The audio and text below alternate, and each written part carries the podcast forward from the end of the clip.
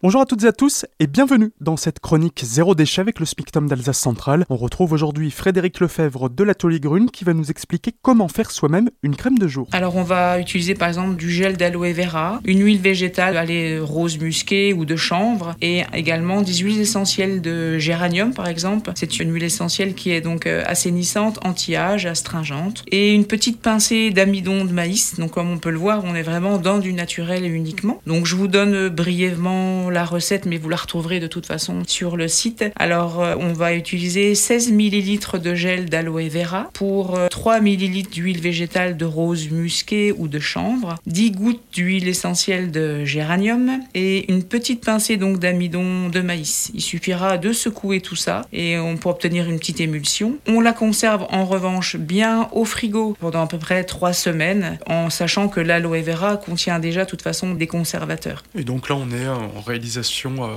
allez, deux minutes, montre en main, grand maximum Oui, voilà, les trois minutes pour dire que, mais oui, bien sûr, oui. En revanche, pensez toujours, toujours à étiqueter vos fabrications. Ça, c'est très important. Et de dater également. Toujours indiquer la date de fabrication avec une date de péremption. Ça, je pourrais vous l'indiquer, bien sûr, ultérieurement. Parce que c'est peut-être le seul désavantage, entre guillemets, de faire des cosmétiques au naturel ou autre chose, c'est que, bah voilà, il n'y a pas de conservateur, il n'y a pas de cochonnerie, donc on va moins pouvoir les garder dans le temps. Alors, on peut mettre du conservateur et il existe des conservateurs naturels, hein, comme comme euh, l'extrait de pépins de pamplemousse, le lecidal qui est un extrait de radis. Il y a également des conservateurs qui sont très très connus comme le Cosgar, le Cosmegar. Donc il faut bien sûr les utiliser. En revanche, un petit conseil, c'est que ne fabriquez jamais de grosses quantités, toujours des petites quantités parce que déjà c'est intéressant, on va pouvoir travailler par saison. Donc là, on rentre en période automnale, hivernale, donc on va être un peu plus riche dans nos huiles, mais ce n'est pas non plus incompatible parce que ben, finalement on fabrique peu, donc on stocke peu de matières premières et puis ben ben, on n'a pas euh, finalement des crèmes à 50, 60 euros dans nos placards euh, qui seront de toute façon elles aussi périssables parce que là, malheureusement, personne ne regarde les dates de fabrication, les dates de